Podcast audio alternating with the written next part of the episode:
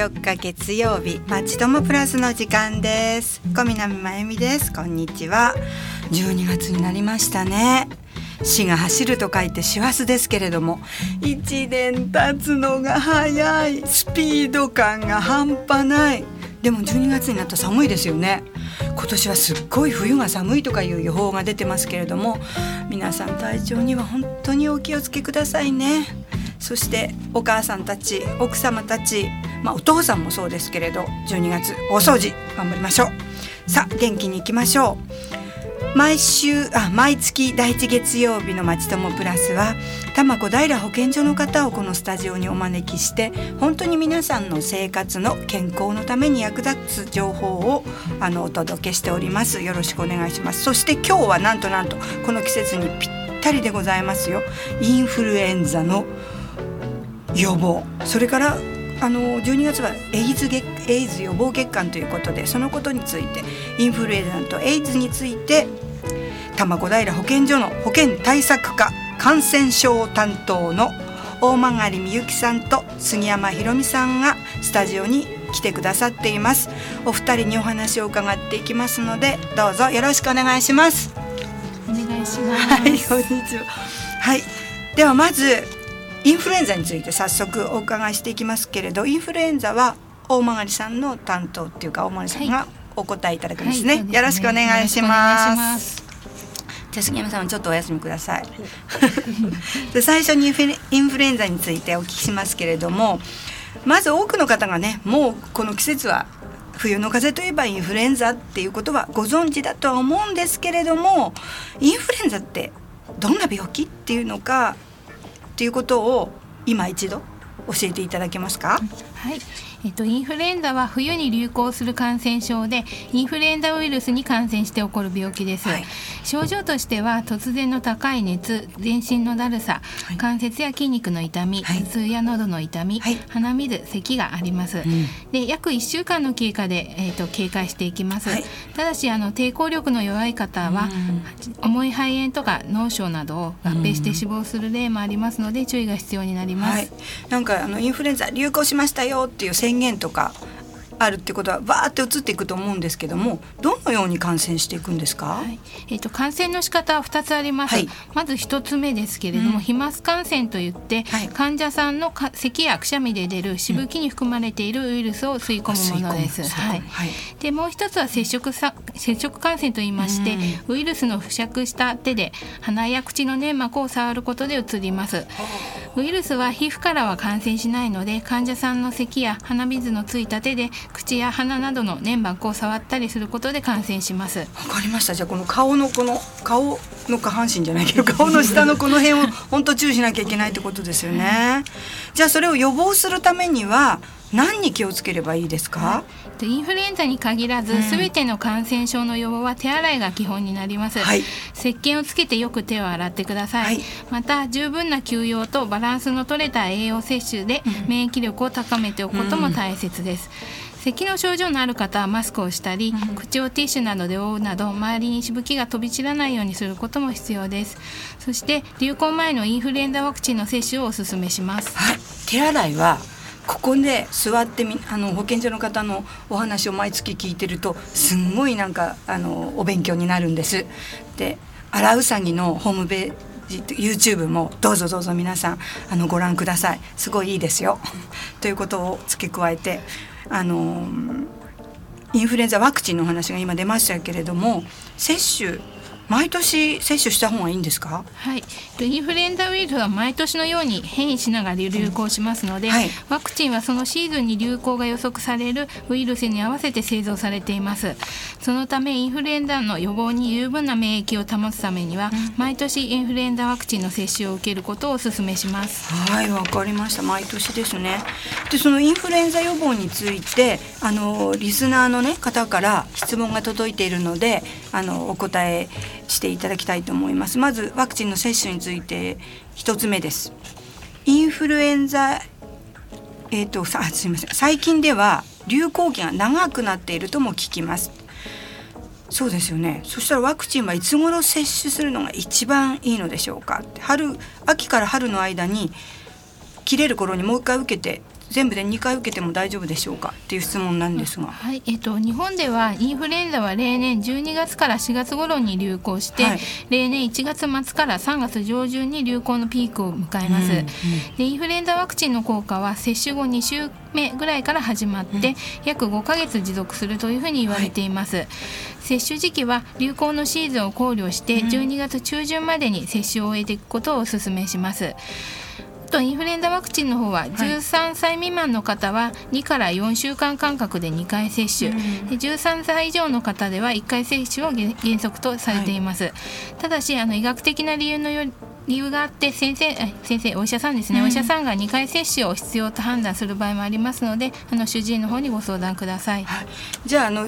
期間が長いからって言って普通なら2回は受けなくても大人なら大丈夫っていうことですね。そうですねね5ヶ月って結構長く持つんですね。すね私ね3ヶ月ぐらいかなと思ってたので分かりました。では次の質問ですね。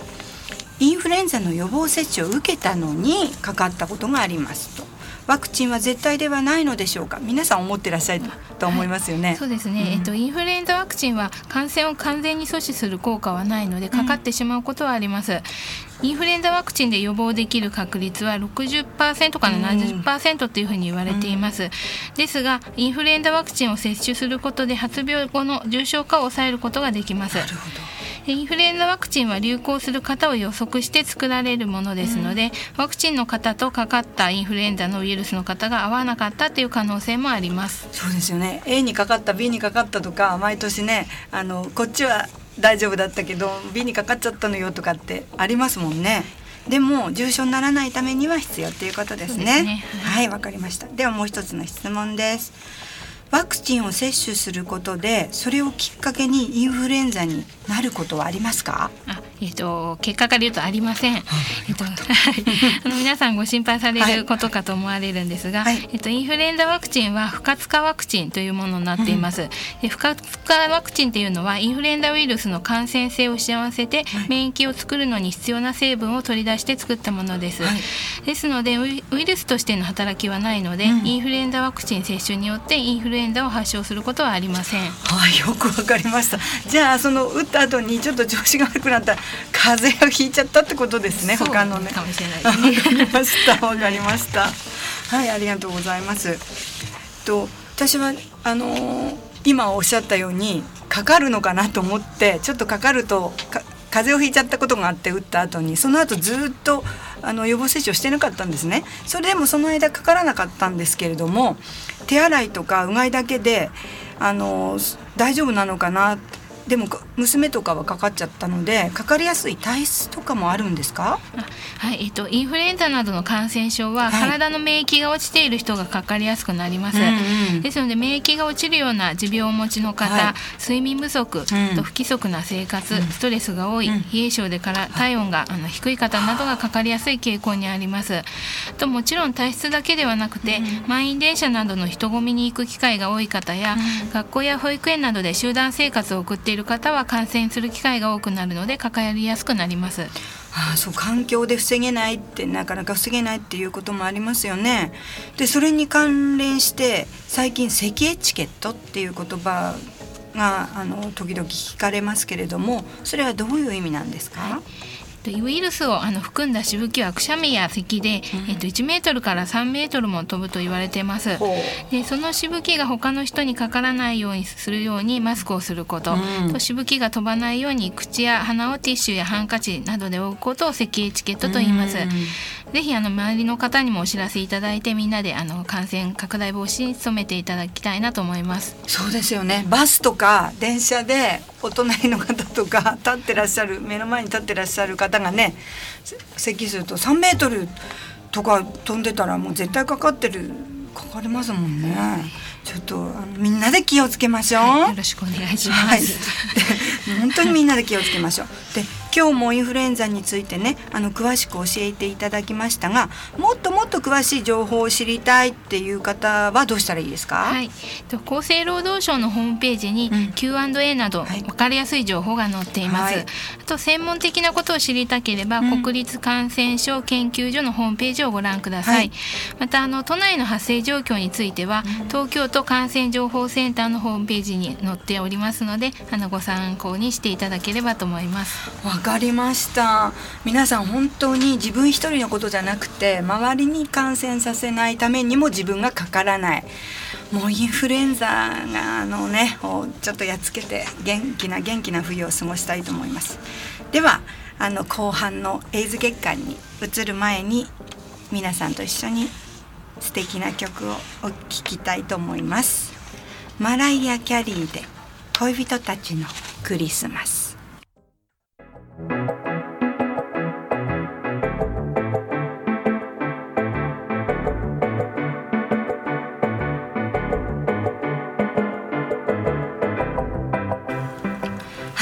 はスタジオに多摩小平保健所の大曲さんと杉山さんにいらしていただきましてインフルエンザ予防とエイズ予防月間についてお話を伺っています。さて後半はエイズ予防月間についてお聞きお聞きいたします。杉山さんよろしくお願いいたします、はい、これは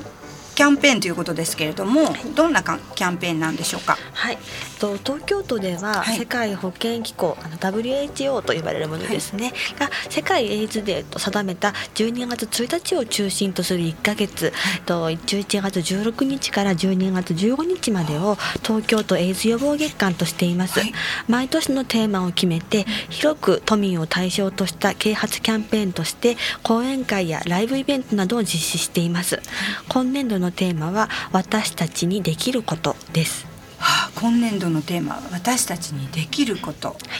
じゃあ私たちにできることは何なのかということをこの機会に教えていただきたいと思います。よろしくお願いします。ではまずエイズとはどんな病気なんでしょうか？はい、とエイズとは後天性免疫不全症候群という英語の言葉を略したものです。免疫不全という言葉通り、はい、免疫が働かなくなったり、うん、普段健康であれば感染しないような弱い病原菌にも感染して、あの症状の重い肺炎とか皮膚病などさまざまな症状が出たりすることです。なるほど。はいでエイズじゃあ原因ねエイズの原因は何なんですか？はい、の原因はヒ免疫不全ウイルスと言いまして、はい、略して HIV というふうに、はい、言っています、うん、これに感染することで起こります、うん、HIV が人の体の中で増殖し、うん、免疫細胞を壊していくために免疫不全になります、はい、HIV が増殖し免疫不全になり、感染症などの病気にかかった状態になることでエイズを発病したということになります。ただし HIV に感染してもすぐに発病するのではなく発病するまでには数年から数十年かかるというふうに言われています。あなるほど。なんか今ちょっとすごいよく分かったんですけどエイズっていうそのなんか症状がある病気になっちゃうんじゃなくって、はい、いろんな病気になっちゃうのがエイズ。ね、はい、なるほどねじゃあ HIV にはどのように感染するんですか、はい、と HIV は主に血液と精液、はい、とえっと、膣分泌液に含まれていて、はい、それが粘膜や傷口を介して移っていきます。感染力が非常に弱いため、職場や学校とか、うん、と普段の生活の中ではまず感染はしません。ただあの感染経路として性行為による感染、はい、あと母親から赤ちゃんへの感染、あと血液を介しての感染に限られています、この中でもあの性行為による感染が最も多くなっています、はあ、なるほど。昔はなんかそこにいるだけでうつるようなみたいなことを言われてた時期もありますよね。だいぶいろいろと皆さんにねこう周知されてきたのかなと思いますが、はい、自分がねその HIV に感染しているかどうかってもしかしたらね知りたい方もいらっしゃると思うんですけれども、はい、調べるためにはどうしたらいいんでしょうか？はい、と血液あ感染はあの血液検査で調べることができます、はい、感染した際に体の中で作られる抗体を測定します、はい、抗体が体内にできるまで、えっと、大体6週から8週間かかると言われています、そのため正しい結果を得るために検査は心配な機会があった日から60日以上経ってから受けていただきたいと思います。はい、ではい、で多摩小平保健所では毎週火曜日の午後1時30分から3時まで、と HIV 検査を実施しています、はい、予約は必要ありません、はい、匿名無料ですので、ご心配な方はぜひ受けてください、うん、詳しくは東京都福祉保健局のホームページをご覧ください。はいわかりました。じゃあすごい心配でもすぐだ60日間ってちょっと待つの辛いですよね。でも待たないとわからないっていうことですので。わ、ね、かりました。火曜日ですって。毎週火曜日の1時半から3時ねぜひぜひご心配な方はあのご連絡でもねいただくといいと思います、はい、でもね検査をしたいだしたいんですけれども、うん、誰かにそう誰かの前に行って、うん、こうなんちょっと心配なんですよって言いづらいね、はい、それが恥ずかしい方もいらっしゃると思うんですね。で、ね、最近、うん、あのいろんな検査キットって、あのいろんなものがあの自分の力でね取り寄せて検査できるっていうことがあると思うんですけどエイズの場合はどうなんですか、はい、と民間の会社であの、郵送の検査キットとか、はい、インターネットとかでも検索できますけれども、はい、まあ、どこまで正確性を保証された検査かというところまではやはりちょっとこちらも何とも言えないところかなと思います。あの参考までに検査を行うというのは良いことだと思うんですけども例えば陰性だからといって安心してしまうのは少し危険かなとも思います。はい、あの陽性となった時の対応も含めて、まあ、できれば対面で説明して十分理解した上での検査の方がより良いかなと思いますので、はい、医療機関や保健所での検査をお勧めします。土日や平日の夜間をご希望の方には南新宿の検査相談室や多摩地域検査相談室というところもあります。こちらも詳しくは東京都の福祉保健局のホームページでご確認いただければと思います。わかりました、はいで検査って、はい、あの未成年の方、はい、高校生とかでも、はい、あの自分の名前を出さないでできるんですか？はい。あの保健所の検査は、どなたでも匿名で受けることができます、はい、はい、ただあのもし検査の結果、うん、あの感染していることが分かった場合には、うん、やはりあの専門医療機関など治療に確実につながっていただくためにも、うん、あのご本人と話し合った後に保護者の方のご協力をお願いすることになります、はい、でも匿名で検査をすると、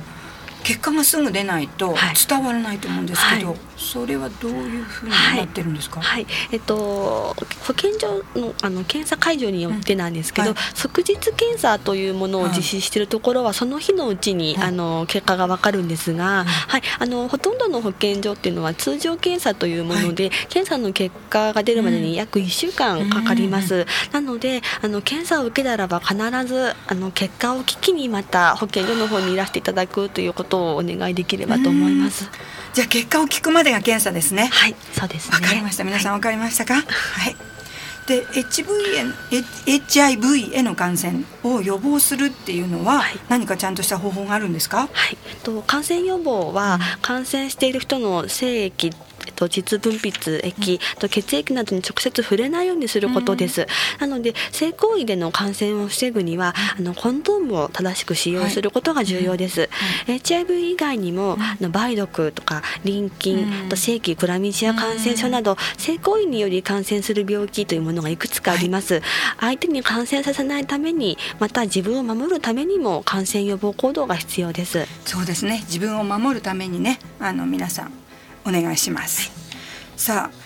もうね新しい病気ではないっていう感じもするんですけれども、はい、20年ぐらい前からでしょうかね20年ちょっとでしょうかねなんかあの分かった時はセンセーショナルな感じでしたけれどもエイズの治療はどれくらい進歩してるんですか？はい。と1996年以前ですと HIV の感染が分かってからの余命というのが10年未満と言われていました、はい、はい、でしかしこの1996年以降にハート療法というふうに呼ばれる2種類以上の薬類を組み合わせて内服する治療法が開発されて、うん、HIV とかエイズの治療っていうのは大きく発展しました、はい、この治療法の開発後に HIV が分かり、うん、治療を開始した人の平均余命、まあ、つまりその後何年生きられるかという数字なんですけど、うんはい、これが38.9年と格段に伸びていることが分かっています、はい、でその後も HIV とかエイズの治療は進んでおりまして、最近では一剤の治療でも可能になりました、そして、はい、平均余命も HIV に感染している人とそうでない一般の人とではその差も小さくなってきているというふうに言われています。随分ね進歩してるんですね、はい、じゃあ今日本にはどれぐらいの患者さんがいるんでしょうか？はい。と東京都福祉保健局が発行しているエイズニュースレターというものによりますと、はい、昨年平成28年の1年間に全国で報告された HIV 感染者数が、うん、1011名、うん、でエイズの患者さんの数が437名です。東京都では HIV の感染者数が367名、うん、エイズの患者さんの数が97名で全国の大体3割ぐらいを占めています。はい、で日本は年々 HIV 感染者の数と HIV の患者さんの数が増えているというのがまだ現状です。なるほどね東京私たちの住んでる東京が全国の3割ということなので本当に皆さんねあの意識をね高く持たないといけないと思います。でエイズの感染はどこか本当でもそう言われても日本ではなんか関係ないようなイメージがやっぱりあるんですけれども日本での感染ルートっていうのはどんなもんなんでしょうか、はい、日本での感染で一番多いのは性行為による感染です、うん、そのそのために先ほどもあの申し上げましたけども、うん、正しくコンドームを用いて予防していくことが大事になります。なるほどわかりました。でエイズの感染知識であの一番皆さんに理解して欲しいことっていうのはどんなことなんでしょう？はい、あの自分を大切にすることと、あともちろん相手のことも大切にするという気持ちを持つことですね。と HIV やエイズの病気を正しく理解するだけでなく、自分も相手も大切にすることで適切な予防行動につながると思いますし、HIV やエイズに対する誤解とか偏見もなくすことができると思っています。なるほど、おっしゃる通りですよね。でエイズ予防についてリスナーの方から質問が届いているのでお願いします、はい、HIV とエイズはどう違うのですか？はい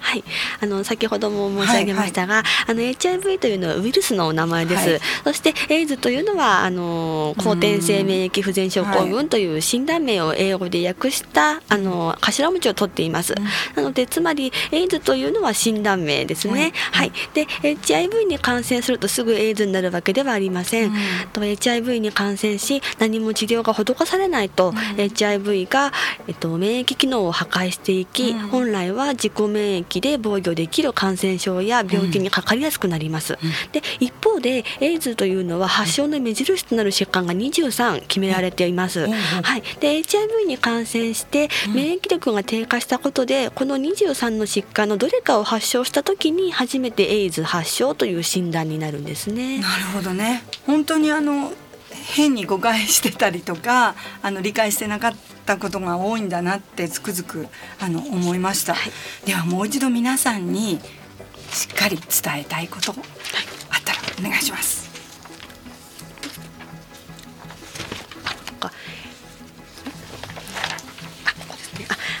っと、HIV 感染は予防することができます、はい、